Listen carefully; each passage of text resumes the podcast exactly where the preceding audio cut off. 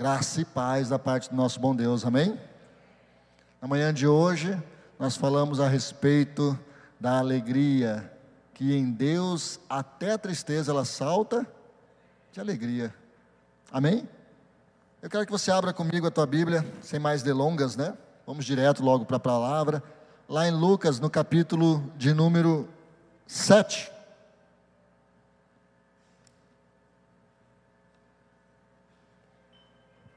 Lucas capítulo 7, a partir do verso de número 11. Tivemos também um, lindo café da manhã no dia de hoje, em comemoração ao Dia dos Avós, que coisa maravilhosa, né? E nós falamos sobre honra, também sobre honra, como é importante nós entendermos isso, é um comportamento humano, né?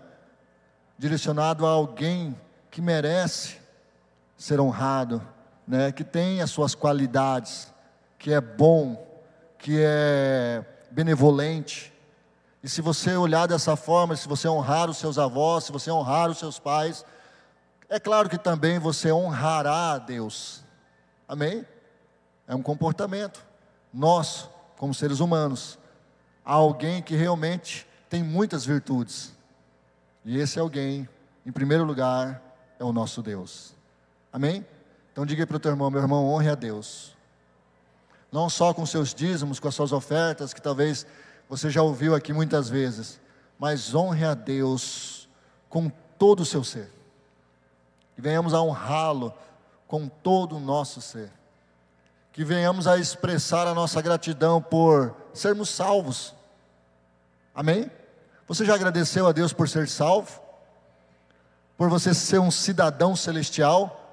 Pelo teu nome estar lá no livro da vida, por você ter garantia de eternidade, por você saber que você não vai experimentar a morte. Forte isso, né? Eu entendo dessa forma. Que no dia chegar a hora, a morte ela não vai chegar até os seus. O Senhor nos chamará antes, nos recolherá antes. Eu creio nisso. Então existem muitos e inúmeros motivos para sermos agradecidos a Deus. O dom da vida, ah, meus queridos, o privilégio de você poder colocar sua cabeça no travesseiro, dormir, algumas horas, os privilegiados oito horas, outros exagerados dez horas, aqueles que não têm mais nada, doze horas. Outros bem menos, quatro horas, mas de qualquer forma, ser grato a Deus por uma noite de sono e pelo dia que se aponta. Amém? Vivermos mais um dia, e esse dia é uma nova oportunidade para fazermos aquilo que é certo. Aleluia. Então não viva das coisas passadas, mas viva realmente dessa dádiva chamada presente. É uma dádiva termos o presente da parte de Deus.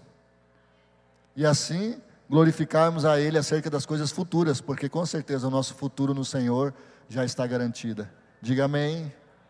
Aleluia. Então, se você assim já declarou, eu creio que seu coraçãozinho aí já foi ministrado por essa abertura. Amém?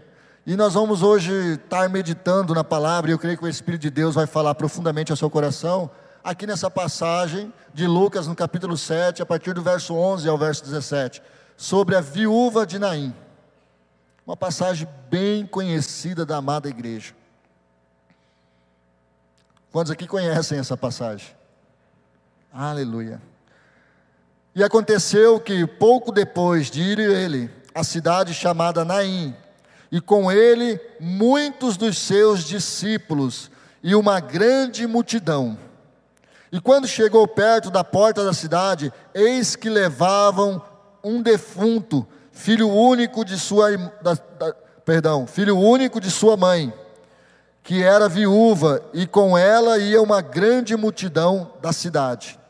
E vendo-a, o Senhor moveu-se de íntima compaixão por ela e disse-lhe: Não chores. E chegando-se, tocou no esquife e os que levavam pararam e disse: Jovem, eu te digo: levanta-te. E o defunto assentou-se e começou a falar e entregou a sua mãe. E de todos os e de todos se apoderou um temor e glorificaram a Deus dizendo: Um grande profeta se levantou entre nós e Deus visitou o seu povo.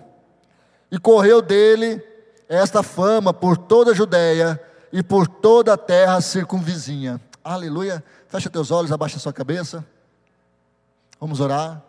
Paizinho, mais uma vez queremos te agradecer, porque a tua palavra é vida. Te agradecer, ó Deus, pela tua amada igreja, que eu tenho no meu coração, que estão aqui, ó Deus, a cada um que foi chamado pelo nome. O Senhor tem um propósito, o Senhor tem um, algo direcionado ao coração. E eu creio que nessa noite, o teu filho receberá para a glória do teu santo nome. Amém, Jesus. Amém? Meus amados, essa passagem é maravilhosa. Amém? Essa passagem aqui revela assim um contraste bem grande.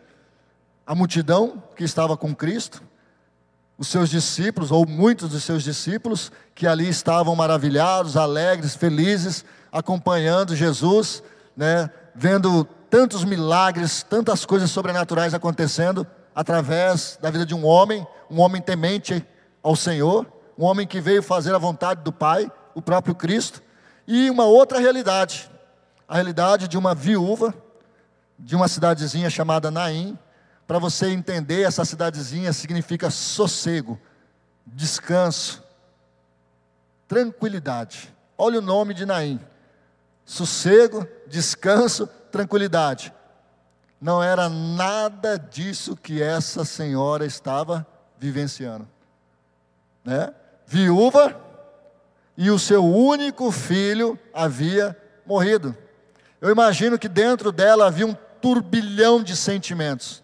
Tanto que a palavra diz que a multidão a seguia. Ou seja, essa multidão estava ali, com certeza, consternada, uns carpideiros ali chorando, talvez paga, mas realmente havia uma comoção naquela cidade. Eu já pego um gancho aí hoje. Vou dar uma pausa aqui, mas pego um gancho. Às vezes a pessoa olha para um irmão e vê aquele irmão naquela situação confortável. Ele é bem de vida, tem um carro novo, mora num bairro bom, é, é bem sucedido profissionalmente. Fala, aquele irmão vive numa tranquilidade só. Porque se eu tivesse nessa realidade de vida dele, com certeza eu estaria tranquilo. Mas talvez a realidade desse irmão não seja essa. Talvez você olhe com os teus olhos e olhe para essa situação e diga que ele está tranquilo, que ele está bem, que ele está em paz, mas na verdade esse irmão está cheio de aflições, de incertezas, de medo. Talvez ele esteja ali, em Naim, mas sofrendo. Quantos estão entendendo? Talvez a sua, sua realidade seja essa hoje. E o Senhor vai libertá-lo. O Senhor vai dar um sentido para a sua vida. Assim como Ele deu para a nossa, para a minha. Amém? Mas a ênfase desse capítulo aqui, pasmem vocês, não está no milagre da ressurreição. A ênfase desse capítulo aqui, ou dessa passagem, está lá no verso de número 16. Vocês sabiam disso? Teologicamente falando, o verso 16 revela todo o propósito dessa passagem bíblica, desse milagre que aconteceu. Acompanhe comigo aí, verso 16. E todos se apoderaram, e todos se apoderou o temor e glorificaram a Deus, dizendo: Um grande profeta se levantou entre nós e Deus visitou o seu povo. Abra comigo lá em Deuteronômios 18, 15. E aí nós vamos estar lendo do 15 ao 18, do capítulo 18 de Deuteronômio. Deixa eu falar uma coisa para você: a Bíblia ela não tem pontas soltas. Tem pessoas que elas ficam tentando de todas as formas, eu digo que são até instrumentos do inimigo, tentando achar é, situações onde a Bíblia vem a se contradizer, onde a Bíblia fala isso ou aquilo, mas deixa eu falar para você, de fato a Bíblia não tem ponta solta. Quem gosta de estudá-la, quem gosta de meditar na palavra, o Espírito Santo vai começar a trazer, a revelar, a mostrar, e isso é segurança, isso é vida. Amém? Quando você tem certeza das palavras que você ouve, que você lê, quando você tem convicção que ela é a palavra de Deus, que não é alguém que nasceu há 10, 20, 30 anos ou até um pouquinho mais, venha falar contrário a ela, e muitas vezes querer descredibilizá-la. Hoje eu vejo muitos influenciadores aí, né, dizendo: não, foi na época lá de Constantino, se errou, ah, isso e aquilo, ah, mas assim, está tudo é, deturbado, distorcido. Amados, a fé vem pelo ouvir e ouvir a palavra, e a palavra de Deus. Não dê ouvidos. A Bíblia diz que o inimigo é mentiroso desde o início, ele é homicida, ele é mentiroso. Ele é o pai da mentira. E nele não há verdade. Então, as coisas que muitas vezes são levantadas a, a respeito da confiabilidade da palavra, e colocar dúvida no seu coração, meu amado, em nome de Jesus, eu vivo pela fé. A fé na palavra, no Filho de Deus. Amém? Então, pasmem vocês, essa passagem aqui, o verso 16, ela revela o profeta a qual Deus havia prometido a Moisés. O profeta que Deus havia falado. Aí você fala, pastor, mas Jesus não foi profeta. Deixa eu te falar uma coisa: Jesus foi o filho do homem.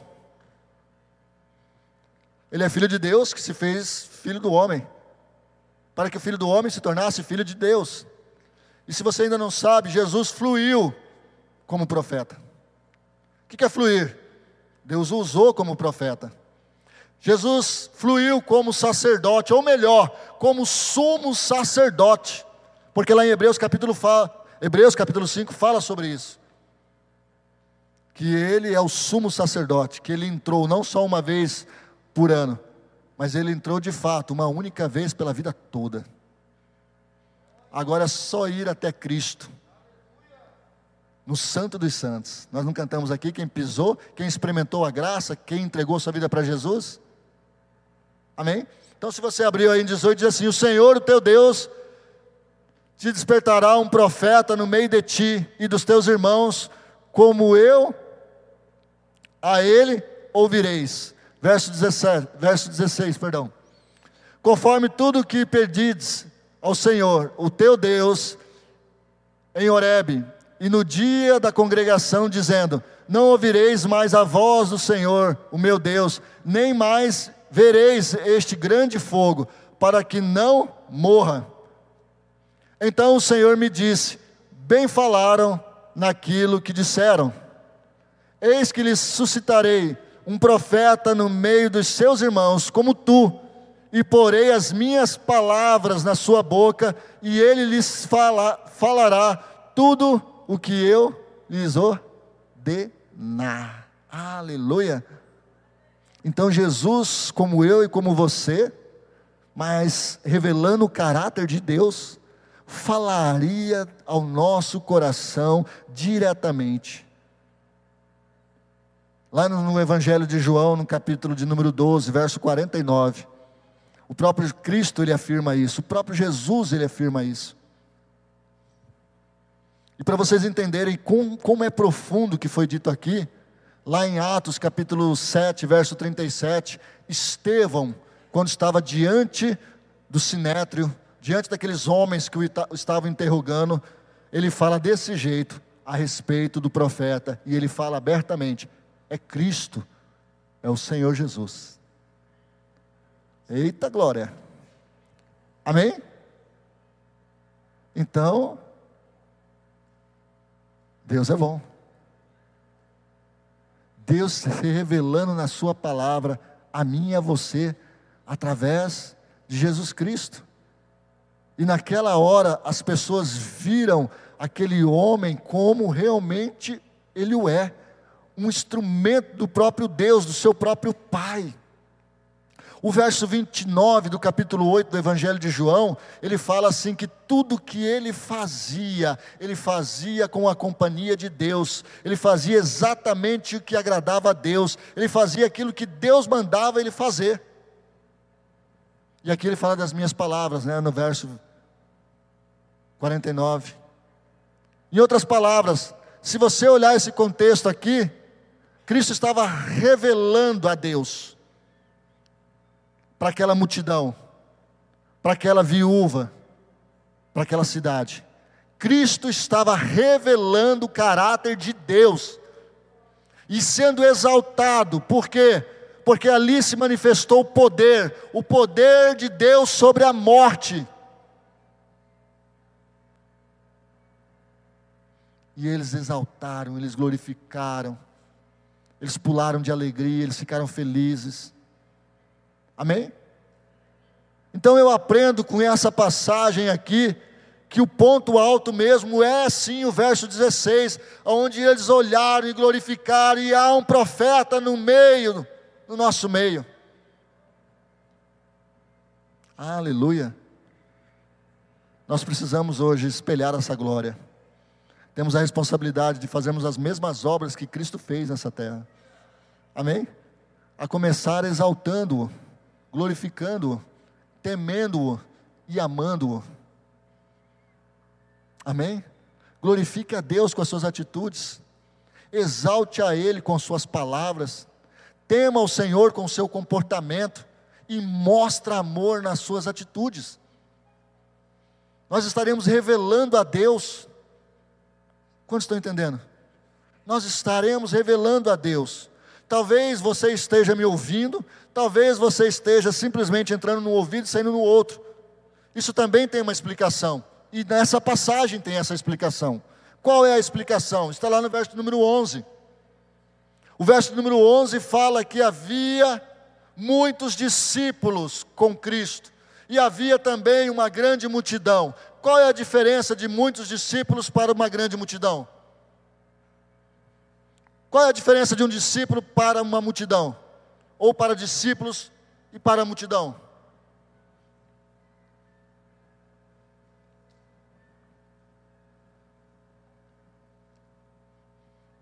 A multidão, meus queridos, ela é vulnerável. A multidão, ela está interessada no que Deus pode dar, ou no que Cristo pode dar. A multidão, ela quer ser servida. Enquanto discípulo, ele quer servir. Enquanto discípulo, ele renuncia, ele não é vulnerável. Ele entende, ele sabe que são dias bons e dias maus. E ele continua firme no propósito, no chamado que Deus deu a ele. O foco do discípulo é o mestre. O foco da multidão é o milagre. Por isso que muitas vezes nós estamos lendo essa passagem e nós estamos só focados no milagre. Mas essa passagem ela revela muito mais do que esse milagre da ressurreição. Não que não seja importante, mas não é o final. Amém? Não é o final, não é o resultado. Não é o resultado. O propósito ali estava muito além daquela ressurreição. Estava onde Deus estava se revelando através de Jesus. Deus se revelando. Quantos estão entendendo? Vocês viram que naquela passagem de Deuteronômio eles não entenderiam, eles não conseguiriam chegar a essa glória, compreender essa glória e pedir um profeta. O profeta é aquele que fala das coisas de Deus. Mas o profeta ele é mais acessível. E Deus se fez carne, ou seja, Deus se fez um profeta para que ele pudesse demonstrar o seu caráter. Em Hebreus capítulo 1 fala que Cristo, né? Ele expressa exatamente o caráter de Deus. Quantos estão entendendo? Enquanto a multidão ela fica focada no milagre, ou seja, aonde está acontecendo os movimentos em Campo Grande? Ah, os movimentos proféticos, os movimentos milagrosos de cura e restauração estão acontecendo em tal lugar, em tal ministério, em tal lugar. Aí lá vai a multidão. Ah, aí lá vai a outra multidão. Ah. Aí quando começa a vir o torniquete, que é o torniquete? É aquele que dá aquele aperto, porque é hora de apertar, tem que apertar para poder ficar bem justo. A hora que vem o aperto, não! quero isso não. Quantos estão entendendo? O discípulo, o Senhor o chamou, ele é salvo, ele vai fluir nos dons, mas o propósito dele é revelar a Cristo. O propósito de um discípulo é ser parecido com o seu mestre. Nós dissemos aqui que os filhos é para ir além dos pais, não são? Foi dito aqui pelo Marcelo, uma vez também eu disse isso. É para ir além dos seus pais. E de fato, Cristo falou que haveriam futuros que fariam obras maiores do que ele fez. Por quê? Porque olhariam para ele e teriam uma referência positiva. Amém? Teriam uma referência. Olhariam para Jesus e ainda teria o Espírito de Deus que o acompanharia. E o Espírito de Deus hoje está em nós. E eu gosto de falar: que espírito é esse, irmãos? Que espírito é esse? A Bíblia fala da Trindade. A Bíblia se revela na Trindade. Deus Pai, Filho e Espírito Santo. Se você olhar com atenção, você vai ver que os três estão presentes desde o livro de Gênesis. E eles são uníssimos. São três pessoas distintas, mas são uníssimas. Uma hora, se vocês quiserem, a gente pode pregar sobre a Trindade. Mas são uníssimos. E desde lá do capítulo 1 aparece a manifestação do Espírito de Deus que parava sobre as águas. Quando Jesus morreu, e de fato ele morreu, ele desceu, ele foi à morte diz que o Espírito de Deus, lá em Romanos capítulo 8, foi o Espírito de Deus que o tirou de lá. Quantos estão entendendo? Esse Espírito hoje nos foi dado como selo, como penhor da nova aliança. O Espírito de Deus, o Espírito que estava lá, o Espírito que deu força à sanção. O Espírito que revelou e continua a revelar o espírito de poder. Aleluia. E ele está conosco hoje. Então o discípulo ele tem o privilégio, ele tem o privilégio de fazer as obras que Cristo fez. E ele vai, vai realmente testemunhar os milagres, os maravilhosos milagres, não para que o holofote venha para si, mas para que a glória de Deus se manifeste. Amém? Para que Deus seja exaltado. Foi por isso que Cristo fez o que fez com essa viúva, porque ele teve compaixão, ele revelou que Deus sim se compadece das nossas fragilidades, dos nossos problemas, das nossas tristezas, das nossas dores. Deus se compadece. Amém? Agora deixa eu te falar algo jamais, jamais, tá? A dor do luto humano vai se sobressair à alegria divina. Jamais. A alegria divina sempre vai se sobrepor ao luto humano, à tristeza humana, à dor humana, ele sempre vai se sobrepor. E quem entender isso vai viver feliz. Quero que você abra comigo lá no Evangelho de João, capítulo 15, verso 11. O pastor Raimundo leu isso na semana passada. Ele pregou sobre esse capítulo, né? E ele falou sobre esse verso.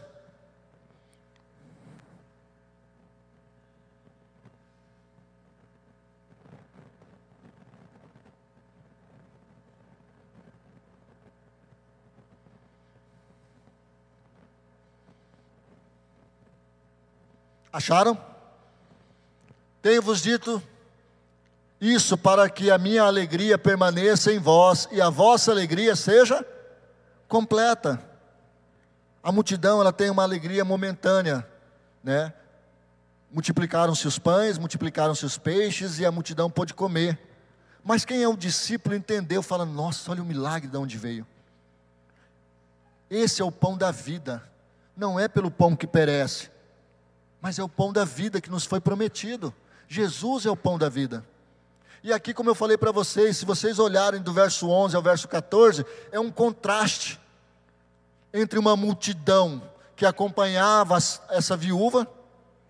Preste bem atenção, amados, aí sim nós podemos entrar no contexto. Imagine você, para aquela época, uma mulher que dependia do seu esposo e que tinha como aposentadoria os seus filhos, e no caso dela, o seu único filho. O seu esposo já não estava mais em vida, então ela só dependia diretamente de quem? Do seu filho. E agora o seu filho veio a óbito. E aí, o que seria dessa mulher? para aquele contexto da época. Sem falar em felicidade, irmãos. Passar por luto é algo terrível. Passar por esses dias de lutos, só quem está vivenciando sabe e consegue compreender o que essa mulher, o que essa senhora estava enfrentando nesse momento. A Bíblia não fala a respeito da idade, mas fala que havia uma multidão que a acompanhava. Aí, de repente, no portão, na saída da cidade, chamada Sossego, na cidade que de repente era para ser um porto seguro para ela. Aquela cidade, de repente, era o lugar onde ela, na primeira oportunidade, ela ia deixá-la, né? De tantos sofrimentos que talvez ela vivia, vivenciou ali. E aí na porta, lá na porta, uma multidão triste se depara com uma multidão alegre. E aí eu falo para vocês que a alegria divina, a alegria descrita pelo apóstolo Paulo, que fala que nós devemos nos alegrar, né? Sempre. E ele fala isso lá em Filipenses, ele fala isso lá em 1 Tessalonicenses, que nós devemos nos alegrar sempre. Tem gente que fala assim: ah, mas tem muita gente hoje é, levando o evangelho muito do só, só feliz, só alegre. Cadê o sofrimento? Cadê a luta? Cadê o embate? Cadê os, os né, as coisas que Paulo enfrentou? Amados, aí eu entro com esse argumento. Mas foi o próprio Paulo que falou sobre alegria. Eu fico imaginando a cara do apóstolo Paulo falando: olha, alegre-se alegre-se. Porque para mim está tudo ruim. Mas alegre-se. Se ele falou para se alegrar, é porque ele entendia que a alegria a qual que ele estava vivendo, mesmo diante da perseguição, mesmo diante de todos os embates que ele sofreu, era uma alegria que estava de dentro para fora, estava em Cristo Jesus. Quantos estão entendendo? Então a nossa alegria, como diz aí no verso 11 do capítulo 15 do Evangelho de João, não é uma alegria temporal, que depende do tempo, das situações, do que vivenciamos, mas é uma alegria permanente, é uma alegria que ela, quando você está enfrentando dias difíceis, ela se sobrepõe a esse momento. Por isso que eu falo, o ha-ha-ha de Deus é poderoso. Amém? Ha-ha-ha de Deus. Eu não me lembro os salmos agora, mas os universitários podem me ajudar. Que fala que Deus dá risada dos seus adversários. Ele zomba dos seus adversários. Você está entendendo? Isso quer dizer o quê? Que em Deus nós podemos extrair a alegria, a felicidade, porque mal não vai perdurar. Aleluia. Deus tem compaixão do seu povo. Deus tem compaixão da sua vida. Deus tem compaixão da minha vida. Deus tem compaixão da sua igreja.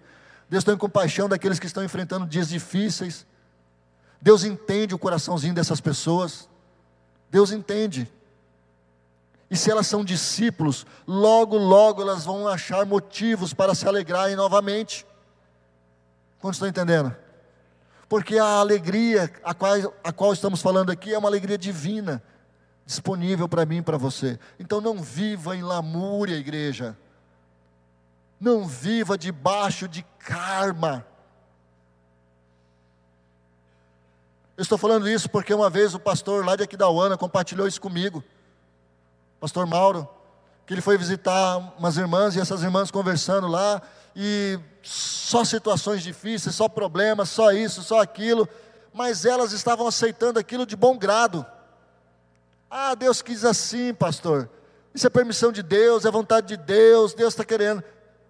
Aí o irmão Mauro falou, mas irmã, da onde que você está tirando essas conclusões? No que você está se baseando? Ah, mas no que eu estou passando. Falou, não, irmã. Chama a existência. Ore. E de fato ele estava certo. E de fato essas irmãs foram obedientes, ou seja, elas estavam debaixo de um engano. É como eu falei, karma de crente. Se crente tem karma, está aí. Achar que a vida é um eterno sofrimento. E só vou ter alegria lá no céu. Deixa eu revelar uma coisa para você. Eu tenho certeza no meu coração que até aqueles que foram mártires, até aqueles como Estevão, que deram a sua vida e foram mortos ali, até esses, naquele momento, naquela hora, estavam alegres, estavam felizes. Por quê? Porque estavam fazendo a vontade do Pai, dando um testemunho, e esse testemunho foi arrebatador para sua época e chega até nos dias de hoje o testemunho desses homens e mulheres de Deus. A pergunta é: você meu irmão, minha irmã, é um discípulo ou é alguém na multidão? Mesmo ao lado de Jesus, mesmo estando naquela turma dos felizes, dos alegres, mesmo estando ali, você é um discípulo ou você é alguém da multidão? Porque se você for um discípulo, você vai fazer ênfase na revelação do caráter de Deus. Você vai se alegrar, porque Maranata vem Jesus. Amém? Você vai se alegrar, porque Maranata vem Jesus. Mas se você é da multidão, talvez até agora está sendo desconfortável para você ouvir isso. Porque você não veio aqui para ouvir isso. Você veio aqui para que, de repente, o seu problema seja resolvido, o seu milagre seja estabelecido. Mas Deus quer tratar muito mais que isso. Deus está te chamando. Deus está te convidando para você sair do meio da, da multidão e para que você se torne um discípulo, aonde Ele vai investir na sua vida. E eu não estou falando para você largar o seu serviço, eu não estou falando para você abandonar a sua casa, nada disso. Discípulo é aquele que faz a vontade do Pai. Discípulo é aquele que se alegra com o Pai. Discípulo é aquele que quer realmente glorificar, exaltar, temer e amar. Quantos estão entendendo? O discípulo, você olha para ele, ele glorifica a Deus, ele exalta a Deus, ele ensina o temor a Deus. E ele realmente anda em atitude de amor. Bonitinha a música, né?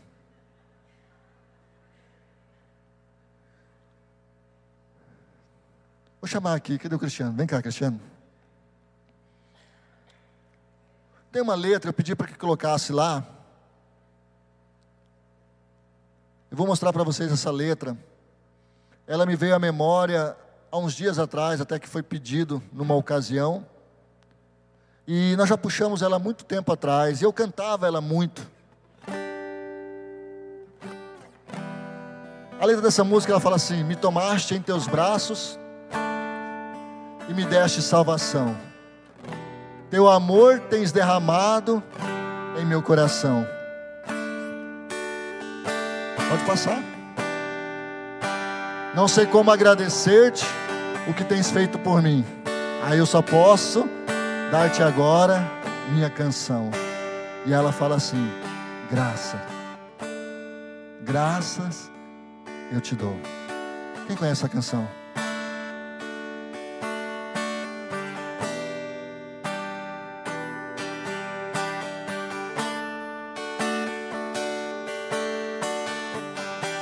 Cristiano vai me ajudar.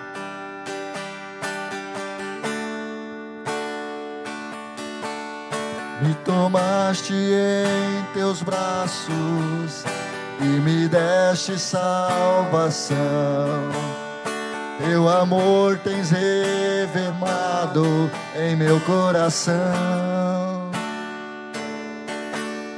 Não sei como agradecer-te o que tens feito por mim. Só posso dar-te agora minha canção.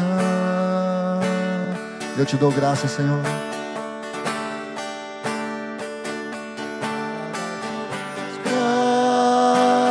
Graça, graça, Senhor. Graças eu te dou, Jesus. Vamos colocar em pé. Graça, graça, Senhor. Graças, meu Senhor. Jesus, lá na cruz Ele me deu vida. Lá na cruz me deste vida. Entregaste tudo ali. Vida eterna ao morrer. Tenho entrada ante o trono celestial. Posso entrar confiadamente ante a ti. Então dê graças, porque é isso que Cristo quer, que a sua igreja dê graças. Aleluia dar-te mais graças, graças, Senhor, graças, meu Senhor, Jesus, a sua amada igreja te dê graças, graça, graças, Senhor Graças, meu Senhor Jesus. E aí o milagre de fato aconteceu. Não só para aquela viúva, mas para uma multidão que aguardava Cristo, que aguardava o Filho de Deus ser revelado. E diz no verso 17 que a fama de Jesus se espalhou. Porque realmente houve um profeta no nosso meio Houve um sacerdote que se compadecia do seu povo. Houve também a manifestação do Rei, do Rei dos Reis, do Senhor dos Senhores. Amém. Então, o propósito de Deus não é que venhamos a viver de milagres em milagres, mas o propósito de Deus é que venhamos a revelar a Sua glória e exaltar o Seu nome e temê-lo em nome do Senhor Jesus e manifestar o Seu amor para dar-te mais graça. Aleluia. Fecha teus olhos, abaixa a sua cabeça agora. Milagre não foi o resultado final. O milagre não é o nosso objetivo somente. O nosso propósito de vida é ser discípulo. E nessa noite eu quero orar por você de uma certa forma se identificou. Senhor, eu preciso sair dessa zona de conforto, eu preciso sair. Há tempos que o Senhor tem falado comigo, não é só nesse culto, engana-se você, se acha que é só nesse culto que Deus está falando a respeito de discípulo e de multidão. Deus tem falado muito ao seu coração. Alguns já têm retomado essa verdade, alguns já têm retomado esse princípio na sua vida. Pai, eu quero ser um discípulo, eu quero receber instruções, eu quero fluir naquilo que o Senhor chamou para que eu flua. Eu quero agradá-lo, eu quero fazer a Sua vontade, eu quero dar bom testemunho.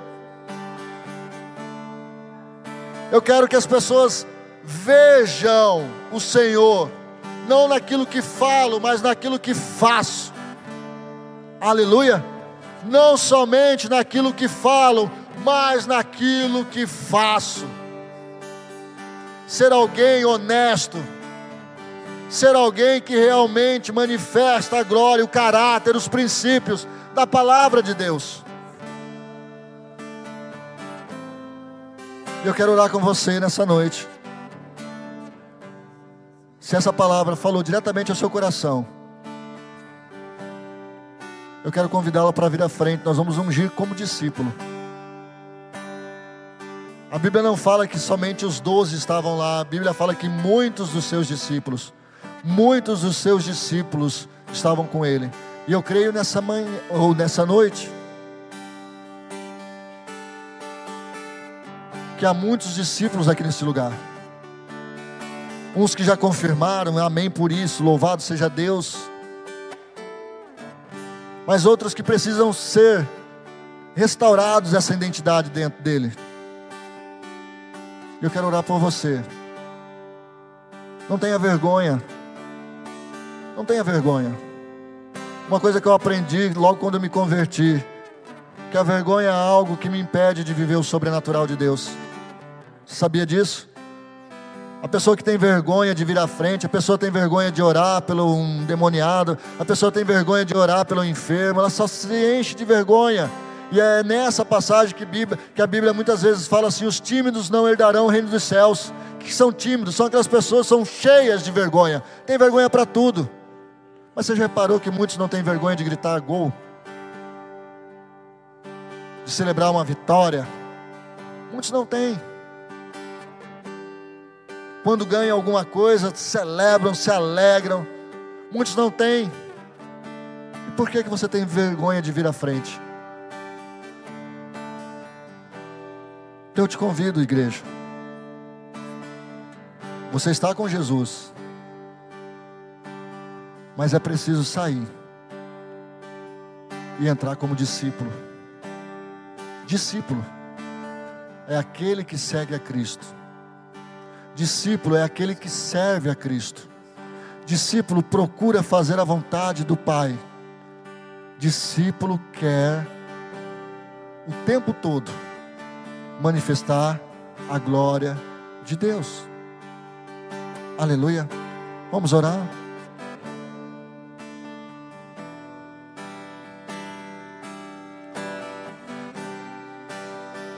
E a hora que eu estiver orando, se você ainda quiser vir à frente, não fique com vergonha. Volto a insistir, não fique com vergonha, não fique com vergonha. Quebra isso, não fique com vergonha.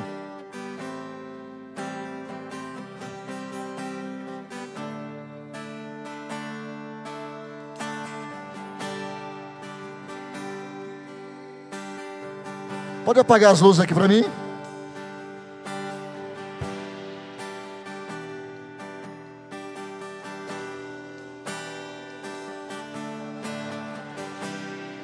Senhor meu Deus e Pai,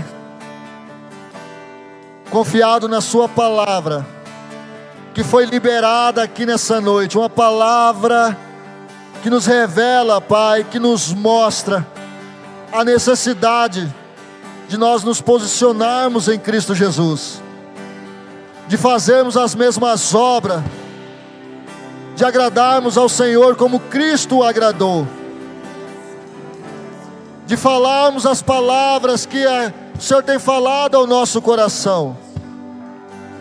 Eu te peço nessa noite por esses amados que vieram aqui à frente, por esses discípulos abençoados, por esses homens e mulheres do Senhor, que terão experiências sobrenaturais com o Senhor,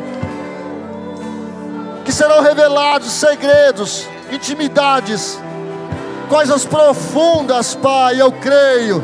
Mistérios, mistérios, mistérios serão revelados, mistérios serão entregues, revelados, ó Pai, para os discípulos, para que eles possam fazer a Sua vontade, para que eles possam glorificar o Seu nome, para que eles possam revelar o Seu nome, para que as pessoas à Sua volta possa temer a Deus, para que o amor se espalhe, para que o amor venha contagiar vidas.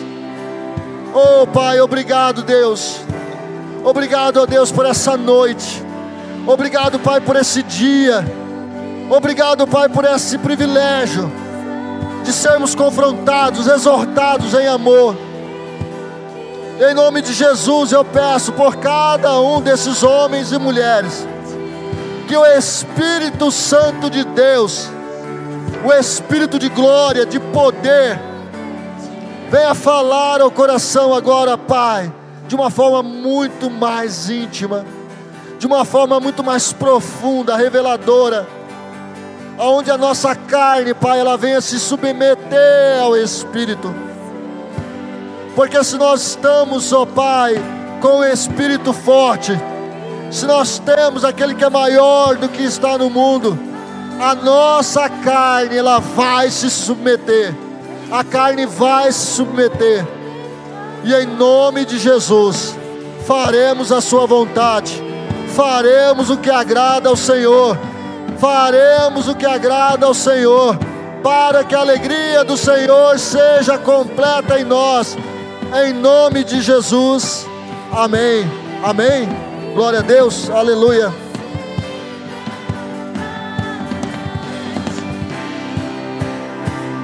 Aleluia.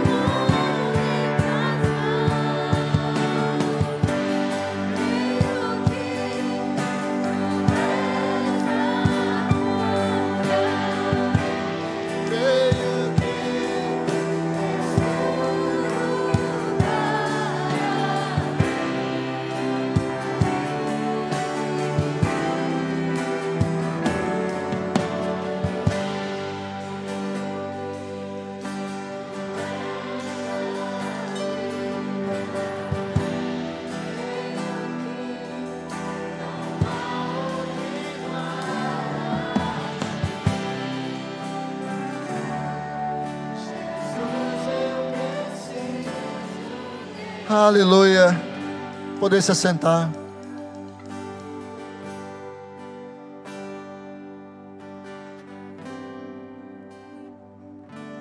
Certa vez eu ouvi, aqui mesmo nesse púlpito, há muitos anos atrás, um testemunho, onde muitas vezes nós fazemos uma leitura errada sobre as coisas.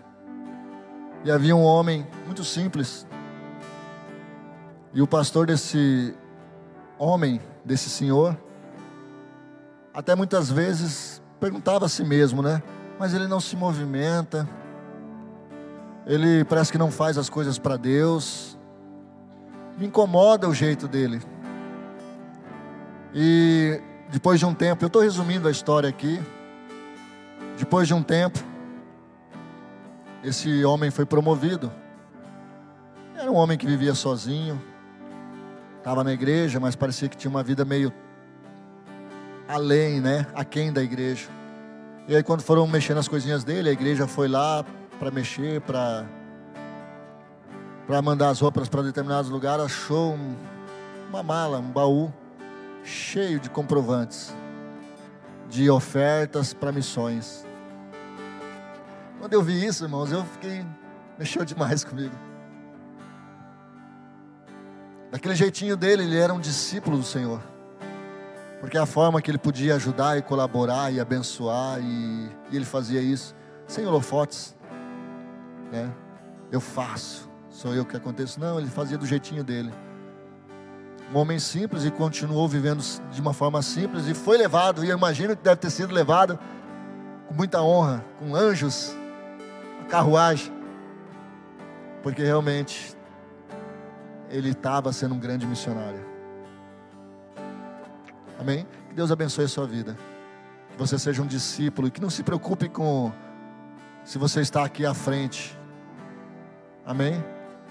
Nós não somos especiais por estarmos aqui à frente. Muita gente acha isso, né? Um grande engano. É só um ministério específico, ministério específico do louvor, ministério específico da palavra, ministério específico, ministério específico, ninguém é especial. Especial é Cristo nas nossas vidas, Ele é especial. Especial é Jesus, e é o que nós devemos transmitir a Cristo, Ele é especial. Amém? Então, de repente, você tem um chamado específico de Deus de ser um colaborador, de ser alguém que ora. Mas ninguém está vendo eu colaborando, mas ninguém está vendo eu orando, não tem problema o Senhor está vendo. Aleluia. Que Deus o abençoe em nome de Jesus.